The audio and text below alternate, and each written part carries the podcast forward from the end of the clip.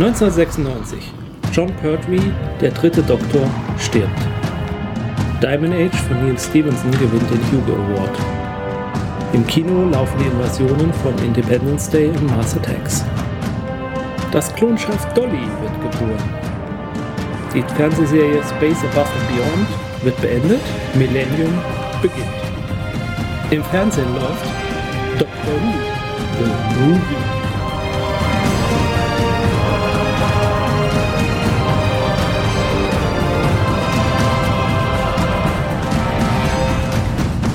Hallo und herzlich willkommen zu unserer neuen Ausgabe der Reihe um die Doktoren, um Dr. Who. Heute der umstrittene achte Doktor. Mein Name ist Jens. Ich bin Sandra. Und du hast eine, wie ich sehe, sehr langen Notizzettel für diese Folge gemacht. Ja, so furchtbar viel gibt es zum achten Doktor logischerweise nicht zu sagen, denn er hatte zumindest im visuellen Bereich genau diesen einen Film. Ja, der war 1996. Paul McGann, der Schauspieler, war zu diesem Zeitpunkt 36. Damit ist er der zweitjüngste Doktordarsteller. Verdammt, der war ja jünger als ich. Das war die kurze Einleitung. Erzähl mal was zu ja. seinem Charakter. Ja, ist natürlich schwer zu sagen nach so einem, nach einem Film, an dem er am Anfang auch noch relativ wirr ist. Ich ähm, glaube, ich beschließe jetzt mal ganz kurz für diesen einen Doktor-Episode auf unser übliches Format zu verzichten, indem wir dann erst ihn beschreiben und dann den Film, äh, das, das Serial, das wir geguckt haben, um dann zum Fazit zu kommen, sondern ich glaube, wir steigen voll in den Film einfach ein. Das ist ja das Einzige, an dem wir was über ihn erzählen können. Mhm. Vorweg noch irgendwas über die Produktion des Filmes, wie es dazu gekommen ist. Ich meine, 1996 war Doctor Who wie viele Jahre vom Bildschirm verschwunden? Sieben. So sieben Jahre seit dem siebten Doktor, mhm. mit, der mit Ace in den Sonnenuntergang gelaufen ist. Und ja, der Doctor Who-Film war lange in Planung, holprige Entstehungsgeschichte. Personen wie ein Steven Spielberg waren irgendwie dran beteiligt mal, ohne ihren Namen dann später wirklich da drin stehen haben zu wollen. Ja, also. Co also ist eine Koproduktion mit dem amerikanischen Fernsehen gewesen und äh, lief dementsprechend dann eben auch in den USA und in England fast zeitgleich im Fernsehen hatte in den USA, also zusätzlich dazu, dass sowieso die meisten Amerikaner da vermutlich nichts hätten mit, mit nichts mit hätten anfangen können, lief es wohl auch noch parallel zur Abschlussfolge von Roseanne. Und ja, da stand die Ausstrahlung vermutlich von vornherein unter keinem guten Stern. Wobei in England hatte es wohl sehr gute Einschaltquoten. Aber das reichte dann eben am Ende nicht, um draußen eine Serie zu machen, denn das war der Film eigentlich so eine Art Pilotfilm oder ja, sie bezeichnen es, glaube ich, bei den Making-ofs so als Backdoor-Pilot. Belastetes Wort in, dieser, äh, in diesem Podcast, aber ich benutze es trotzdem. Es ist ein Film, der eben aus diesem Grund, dass er auf den amerikanischen Markt kommt, wohl auch viele Kompromisse eingeht, an denen er meiner Meinung nach dann auch scheitert. Mhm nö. Ach nö. Ach nö, das tut ja weh. Ihr habt den Doktor getötet. Ihr Schweine! Stand da irgendwo ein Ding äh, als Bedingung, dass wenn sie Dr. Who wieder aufleben lassen, dass der alte Doktors Körper so lange gequält werden muss, wie nur irgendwie möglich? Hätte ja noch eine Folterszene oder so. Mm. Die Regenerationen sind irgendwie eleganter geworden. Oh, der hat Superkräfte. Du hast ein Serverproblem. Also dieses Uhrengeticke geht mir jetzt mal langsam echt auf Weg. Fangen wir mit dem Doktor an. Mhm. Wir erleben den siebten Doktor nochmal, mhm. gealtert deutlich, in seiner TARDIS sitzend. Doch nur sieben Jahre. Ja, verdammt. Ich finde, ja, ja. die sieben Jahre sieht man ihm aus irgendeinem mhm. Grund an. Das waren keine sieben guten Jahre. Man erfährt in einem Einleitungstext, dass der Doktor die sterblichen Überreste des Masters von Scarrow nach Gallifrey transportieren soll. Warum auch immer der Master auf Scarrow war, was ja gar nicht mehr existiert, Scarrow, was wir, wir wissen, der siebte Doktor zerstört hat, aber mhm. wibbly wobbly. Dann stellt sich eben schnell heraus, das ist alles eine List des Masters gewesen. Der Master ist gar nicht so richtig tot, kehrt als Glibberschlange. Ja, oder Luftschlange, ich weiß nicht, wie man das ist. es, es sieht sehr schleimig aus. Findest du es Glibber? Ich habe zwischendurch gedacht, ob es so durchsichtig eher sein soll. So eher durchsichtiger Glibber. Ja, aber so nicht als Glibber, sondern als äh, ätherisch irgendwie. So, ja, gut, ne, stimmt. Wär, es ist Glibber, ja. Es okay. wäre schön, wenn es ätherisch wäre, aber es ist Glibber. Okay, einigen wir uns auf Glibber. Ich gebe mich geschlagen. Ähm, die TARDIS macht eine Bruchlandung in San Francisco im Jahr 1999. Und wenn es das Jahr 1999 ist, dann muss es natürlich auch im Dezember 1999 zu sein, beziehungsweise am 31. Nee, ich glaube, 30. 30. geht's los. Okay. Ja, äh, der Doktor kommt aus der TARDIS und wird erschossen. So ist es. Ich hätte es jetzt vielleicht noch weiter umschrieben, aber so ist es. ähm, so ein paar Gangbanger äh, knallen ihn über den Haufen und ja, er kommt ins Krankenhaus. Er wird das wohl überleben, aber äh, man behandelt ihn verkehrt. Klar, zwei Herzen. Mhm. Das kann nicht gut gehen. So eine komische Ärztin, von der wir gleich noch hören werden, ähm, ja, behandelt ihn und äh, dabei verstirbt er. Er kommt ins Leichenschauhaus und da hat er dann eine Regeneration. Mhm. Die ist irgendwie verzögert. Das wird auch irgendwie erklärt, warum, habe ich jetzt gerade vergessen. Weil normalerweise passiert das ja, ja. instantan in diesem Fall nicht. Ich glaube, wegen Medikamente. Medikamente oder mhm, sowas. Ja, ja. Ja. Ähm, ja, der Doktor tritt dann die Tür des Leichenschauhauses irgendwie, fliegt da weg mhm. und, und, er kommt da im, im Gewand wie Jesus heraus und äh, ja, ist der neue Doktor. Ohne Erinnerung zu, zuerst. Er weiß nicht, who am I? Sein, glaube ich, sein erster Satz. Mhm. Und ja, da, an der Stelle können wir ihn ja jetzt mal ein bisschen beschreiben, ne? Äußerlich? Ja. So, so längere Löckchen, ne? Ja. Gelock, gelocktes Haar. Na gut, da ist er ja in guter Tradition bei den Doktoren.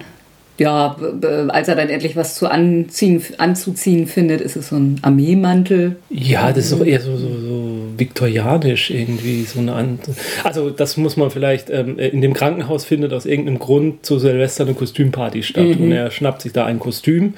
Zwischendurch hat er auch mal so einen ewig langen Schal in der mhm. Hand. Mhm. Äh, er verteilt nachher auch Jelly Babies, glaube ich. Mhm.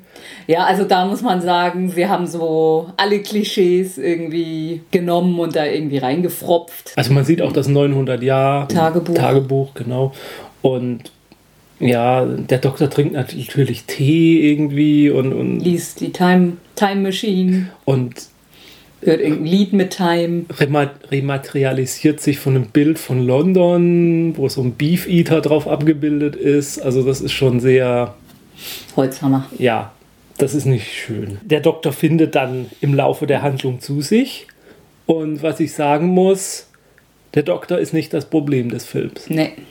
Also ich finde auch ganz schön, wie er so allen möglichen Leuten, denen er begegnet, so, und in drei Jahren, in der und der Situation, machen wir das und das. Mhm.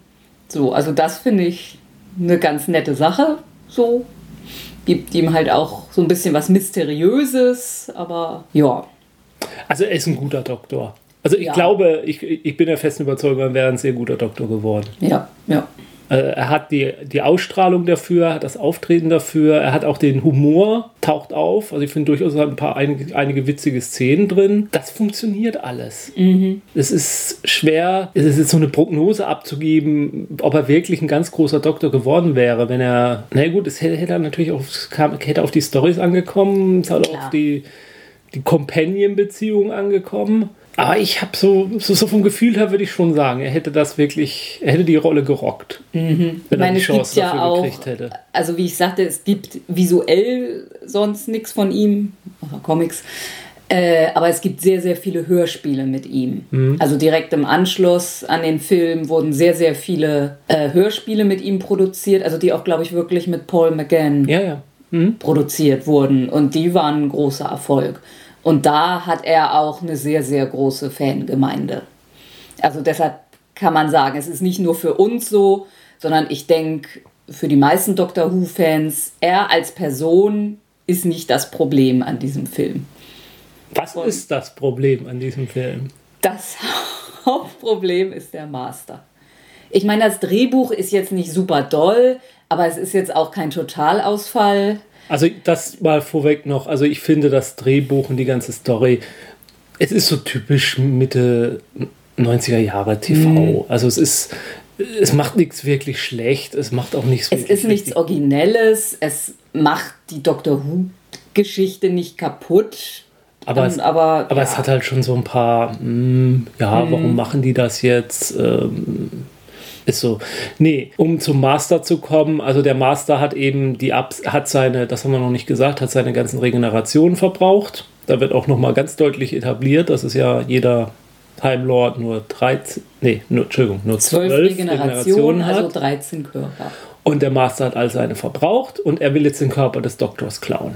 Dazu eben diese Klipperschlange, die dann in Menschen hineinrutschen kann und die übernehmen kann. Äh, das tut der Master auch in Gestalt eines äh, Sanitäters. Und dieser Sanitäter, übrigens gespielt vom Bruder von Julia Roberts, der hat dann seinen ersten Auftritt im, ja, indem er seine, seine Frau umbringt. Die erwürgt er irgendwie. Also sehr, ja, also der alte Master hätte die hypnotisiert und benutzt für seine Zwecke. Ja, er packt ja das ist es eben. Der alte Master, also alle alten Master, Schauspieler, hatten, hatten klasse, wirkten, ja, sie waren subtil. Oh, subtil ist jetzt vielleicht das falsche ja, Wort. Die Darstellung, die Bösewichtsdarstellung war immer überzogen. Fand ich schon. Ja. ja aber es war in eine andere Richtung mhm. überzogen. Es war in diese Richtung des, ach, ich bin so intelligent und euch allen so überlegen und ihr seid ja nur primitive Tiere und er war für mich. Nie gewalttätig. Also, also er also hat Menschen, indirekt. Ja, indirekt. Er hat, er hat äh, andere benutzt, um seine Gewalttaten zu begehen. Ja, und ja. dieser Master, wie gesagt, das erste, was wir sehen, dann, äh, er packt seine Frau, hebt sie hoch und erwürgt sie am langen Arm. Äh, beziehungsweise man sieht es nicht richtig, aber es wird angedeutet. Dann hat er auch diese grün leuchtenden Augen. Mhm. Ähm, ja, und, und er schwelgt einfach so in seinem Böse-Sein, aber so plump. Ja, und dann hat er einen Auftritt im, in einem Krankenhaus, wo er die Leiche des Doktors dann sucht. Da kommt er dann in Lederjacke und mm. hat er nicht sogar eine Lederhose und eine dunkle Kann Sonnenbrille. Sein. Die dunkle Sonnenbrille ist ja sogar gerechtfertigt wegen seiner leuchtenden I'll Augen. Be back. Ja, es wirkt so dermaßen Terminator. Und das passt halt so überhaupt nicht. Ähm, ja äh, er macht sich dann so einen ähm, Straß, also einen Kle Kleinganoven Gangster ähm, zu seinem Kumpanen, der auch dabei war, als der Doktor erschossen wurde. Mhm. Das ist der siebte Doktor. Also man kann es ja, der bringt den Doktor dann tatsächlich ins Krankenhaus oder ruft einen Krankenwagen, fährt mit und klaut dann die Überreste des toten Doktors. Und dann so. Sonic Screwdriver auch. Und das will der Master dann halt auch haben ja. und deshalb trifft er den und. Ja. Aber hypnotisiert den auch nicht, sondern ja, überzeugt ihn halt, arbeite für mich. Ja, halt, ja erst erpresst er ihn ja. eigentlich. Ja, erst erpresst er ihn, droht ihm im Tod, dann erzählt er ihm, der Doktor ist eigentlich der Böse. Mhm. Ähm, ja. Verspricht ihm Reichtümer. Ja. Also der, der wechselt einfach mehrfach seine Strategie, was er mit diesem Typen. Also ja, der Typ ist auch also eigentlich, dass er ihm überhaupt jemals die Story abnimmt. Mm. Also da mhm. kommt so ein Typ, bedroht ihn mit dem Tod, ich bringe dich um, nachher erzählt er, der Doktor ist ja eigentlich der Böse, dann mm. sagt er, ah, hier hast du Geld, dann kannst du dir mehr Macht mitholen und so. dann, also das ist dahingestellt. Äh, der Doktor äh, findet seine Companion. Die Ärztin, die ihn umgebracht hat. Ich meine, das ist jetzt logisch, also sage ich mal, dass er sich an sie hängt, weil als er noch keine Erinnerung hat, trifft er sie äh, im Fahrstuhl und kommt ihm bekannt vor, weil er sich eben dann doch ein bisschen erinnert und dann, äh, ja, sie war, als er der siebte gestorben ist, hatte sie ihm gerade versucht, so ein, eine Kanüle mhm. ins Herz zu schieben und letztendlich überzeugt er sie dann äh, dadurch, dass er plötzlich sagt, aua und sich so eine Kanüle da wieder rauszieht aus seiner Brust, das überzeugt sie halt, dass ja. er das da sein muss. Und ja, und dann hat sie ihn an der Backe. Genau.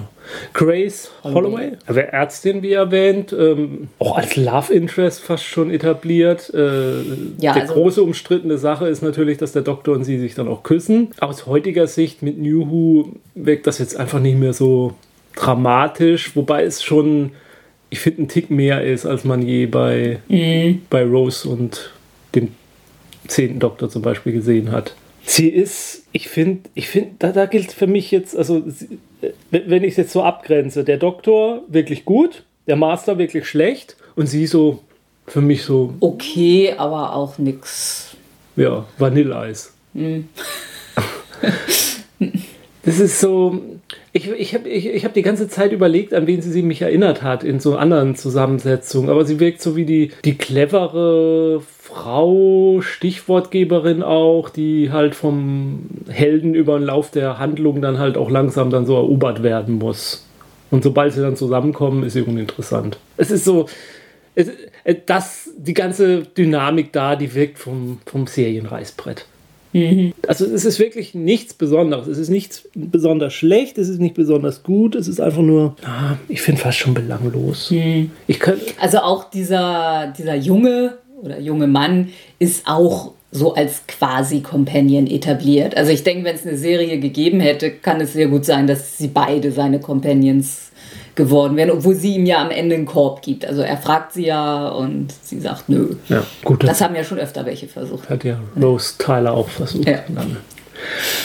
Äh, kurz mal die Handlung jetzt mal langsam ab, das Ganze hin und her. Es geht dann um eine Atomuhr, von der er einen Chip braucht. Äh, der Meister hat sich dann inzwischen die TARDIS irgendwie unter den Nagel gerissen. Und hat das Eye of Harmony geöffnet. Also so quasi der Antrieb der TARDIS, ja, die eigentlich niemals geöffnet werden darf, weil das würde die ganze Erde dann verschlingen. Was auch zu passieren droht. Mhm. Ähm, es gibt ein großes Finale in der TARDIS.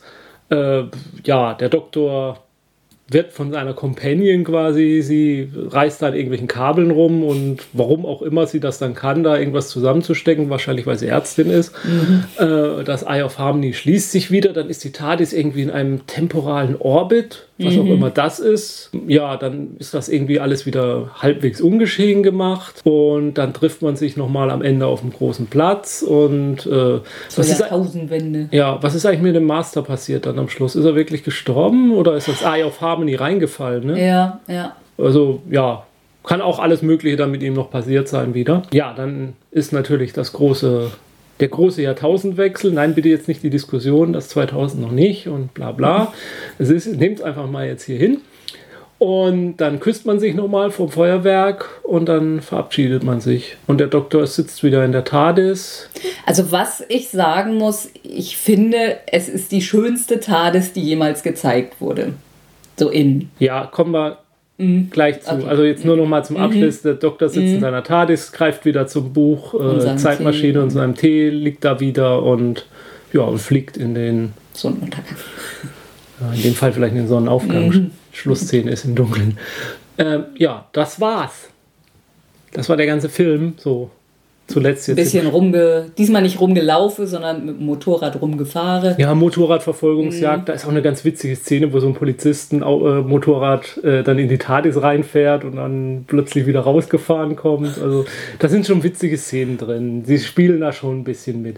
Man merkt schon, da waren zum Teil Leute dabei, die eigentlich sich auch was mit Dr. Who zu tun hatten. Das waren jetzt nicht, man kann jetzt nicht behaupten, da ist jemand hingegangen und hat einfach nur den Namen genommen. Also das, es, es strahlt schon an vielen Stellen Dr. Who aus. Ja, die TARDIS, Entschuldigung, hatte ich die mhm, Ich mhm. gebe dir recht, ist ein Riesenset. Also äh, einmal ist äh, die Zentrale sehr viel größer, also es ist so der normale Teil und daneben ist dann äh, ja im Prinzip nochmal so ein Riesenzimmer, wo eben da sein Lesesessel und Bücherregale und ja einfach total heimelig, wo er dann so gemütlich rumsitzt. Und was auch eine sehr, sehr große Rolle spielt, weil da eben das Eye of Harmony ist, das ist The Cloister Room. Der, ich weiß, ist der vorher schon mal aufgetaucht? Ich weiß, dass er bei New Who auftaucht, mhm. aber ich weiß nicht, ob das jetzt.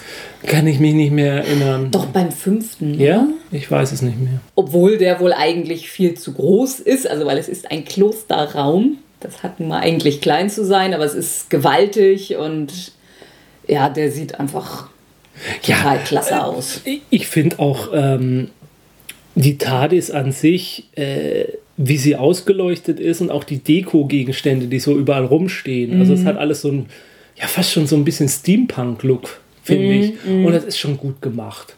Also das sieht man, da hat dann jemand auch Geld in die Hand genommen. Das ist mhm. kein Vergleich zu den wackeligen Sets, die wir auch noch beim siebten Doktor hatten. Von der Größe und von der ja, ist, ist es auch größer als das, was sie bei Doctor Who dann später benutzt haben. Wobei man halt auch, denke ich, aus produktionstechnischen Ja, Gründen ist es ja Wahnsinn. das kann man für einen Film halt machen, Ja. aber ein Serienset, das Ja. du jahrelang irgendwo haben musst, kannst du es halt so Also ich würde mal so, vielleicht von den Eindruck, von der Größe ist es so groß wie Torchwood, glaube ich, so, der Hub. Da Mhm. kommt so hin, so vom Set, von der Set, vom, vom Größe. Also wirklich, es ist ein, ja, ich, ich finde schon, es ist fast ein Fußballstadion irgendwo. Also, und wie gesagt, mir gefällt dieser Steampunk-Look, der da auch drin steckt. Mhm, Ja. Was, mir, wie, was wir wie schon erwähnt haben, nicht so gefällt, ist dieses Übertriebene, so auf Zeit, da mit Weckern und Uhren Mhm. und, und äh, okay, das gehört zu Steampunk, da widerspreche ich mir jetzt wieder ein bisschen.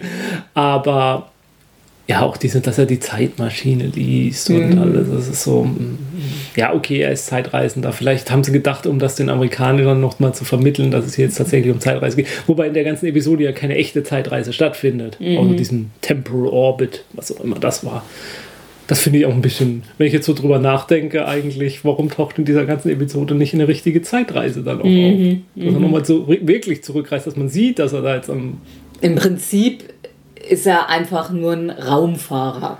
Also alles andere spielt eigentlich Ja, ja. da nicht viel Rolle. Das ist ein Riesenskandal, da taucht keine einzige richtige Zeitreise auf. Das wird mir jetzt erst bewusst. Was ich auch sagen muss, um jetzt vielleicht so ein Fazit äh, schon fast zu kommen, so schön es ist, den siebten Doktor nochmal zu sehen, ich glaube, ich hätte darauf verzichtet. Der, der Film braucht 20 Minuten, bis der neue Doktor überhaupt auftaucht. Für ein amerikanisches Publikum, was mit diesem siebten Doktor sowieso nichts anfangen kann. Also wie gesagt, es ist schön für uns als Fans der Alten, ihn nochmal zu erleben und auch seine, dass er eine Regenerationsszene kriegt. Aber mal ganz ehrlich, da hätte man drauf verzichten sollen. Oder wenn ganz am Anfang schnell, dass man gleich jetzt, das ist der neue Doktor und lebt damit. Ja, ich meine, man kann jetzt natürlich auch, einerseits ist es natürlich ein extrem unwürdiges Ende für einen Doktor. So erschossen zu werden, meinst du? Ja, ich meine, andererseits ist es realistisch. Also ich meine, wenn man wie der Doktor ständig irgendwo irgendwie landet, urplötzlich, müsste sowas eigentlich mal passieren. Aber wiederum andererseits passt das einfach nicht zum, zum Thema von Doctor Who. Und Also von der, zu der Stimmung. Wir gucken ja auch nicht Doctor Who, um irgendwas Realistisches Nee. zu sehen. Nicht so richtig. Also bei Doctor Who geht es ja eben gerade darum, dass eben in den meisten Fällen niemand stirbt und, und Gewalt verhindert wird und ja. Ich muss durchaus sagen, äh, ich hätte durchaus Lust, diese Hörspiele mit ihm mal weiter zu verfolgen, was da dann so passiert ist. Es gab eine relativ, um jetzt vielleicht nochmal so den Übergang zum nächsten Doktor oder zu New Who dann hinzukriegen, es gab eine relativ lange Comicreihe, die im Doctor Who Magazin veröffentlicht wurde mit ihm, die dann auch äh, quasi diese Comicreihe endet, kurz bevor New Who startet. Sie machen keine. Erst hatten sie überlegt, sogar, war es sogar im Gespräch, dass es eine Regenerationsszene geben würde. in dem Comic. Also es hatte ihnen Russell T. Davis auf jeden Fall angeboten oder erlaubt. Aber es hat dann doch nicht geklappt, weil eben der neue Doktor nicht als allererstes in den Comics auftauchen durfte. Aber die Comics nicht mehr erscheinen durften, sobald der neue Doktor Also erscheint. der achte durfte nicht mehr in dem Comic erscheinen, sobald der neunte das erste Mal auf der Leinwand war. Und der neunte durfte aber nicht erscheinen in den Comics, bevor er nicht auf der Leinwand aufgetaucht war. Das war dann ein Problem, was nur der Doktor selbst hätte lösen können mit der TARDIS. Aber das war nicht gegeben, deswegen kam es da nicht zu. Es gibt wohl ein Panel, in dem man dann den neunten Doktor in den Klamotten des achten Doktors noch sieht, was ja jetzt später dann wieder anderen Sachen widerspricht, die dann nochmal kommen werden. Aber auch dafür wird es sicherlich eine Wibbly-Wobbly-Erklärung geben. Ja, damit sind wir dann in der Ära des neuen Doktors fast angekommen. Kürzeste Aufnahme ever. Aber Äh, kürzester, kürzester Doktor ever. ja, ist jetzt nicht überraschend, ja. Noch irgendwas hinzuzufügen? Willst du noch eine Statistik abgeben, welche Gegenspieler er am meisten hatte? Der Master und einmal Erde jetzt Zeit, bitte. Kaum. Ja, wie wir vorhin im Nebensatz erwähnt haben, der Sonic Screwdriver taucht wieder auf. Also der war ja lange weg. Ach so, ja, genau. Ne? Okay, Jetzt ist er wieder da. er ist wieder da. Er wird aber kein einziges Mal benutzt, oder? Ich bin jetzt nicht sicher, ob er ihn nachher in der TARDIS benutzt. Aber nee, wahrscheinlich nicht. Wie gut kann er mit der TARDIS umgehen? Ja, wenn der Master sich sabotiert, nur so mittelmäßig. Ja, er muss einmal klopfen, damit sie wieder richtig Ja. geht am Schluss. Ja. Ansonsten kann man da auch nichts so drüber sagen. ja, Er und hat einen Reserveschlüssel oben über der Tür an der TARDIS. Über dem P. Nee, nicht über dem B? Über Police B? Box? Über dem P oder über dem B? Mm. Und, haben wir ganz vergessen, natürlich taucht er dann nach der Comicreihe nur doch nochmal auf. Ja, Aber das sollten wir, glaube ich, jetzt nicht so vertieft eingehen, weil das ist sehr spoilerig, wenn man da drauf eingeht. Zum 50-jährigen Jubiläum gibt es ein kurzes Special, in dem der achte Doktor nochmal einen Auftritt hat. und nächstes Mal dann, wie gesagt, Juhu. Juhu! Juhu! Juhu. Da, wo für uns damals alles begann, so, also auch wenn du vorher den siebten schon mal so ein bisschen früher gesehen hattest, aber wo wir eingestiegen sind bei Doctor Who. Äh, Ja, richtig eingestiegen, Ja. wo ich auch, wo man dann verstanden hat, was Doctor Who überhaupt ist. Also, Mhm. so, was ist das? Ach, das.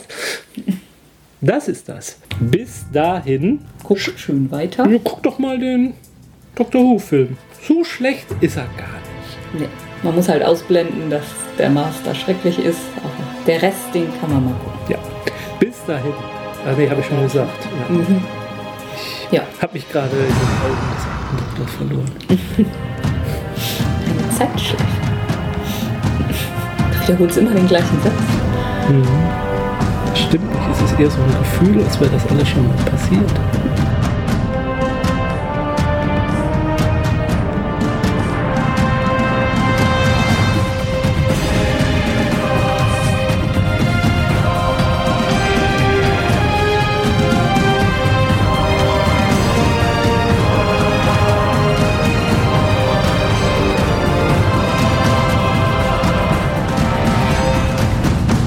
Dieser Podcast ist Mitglied bei Analogspieler.de, der Portalseite für alle Podcasts rund ums gute alte Spielen.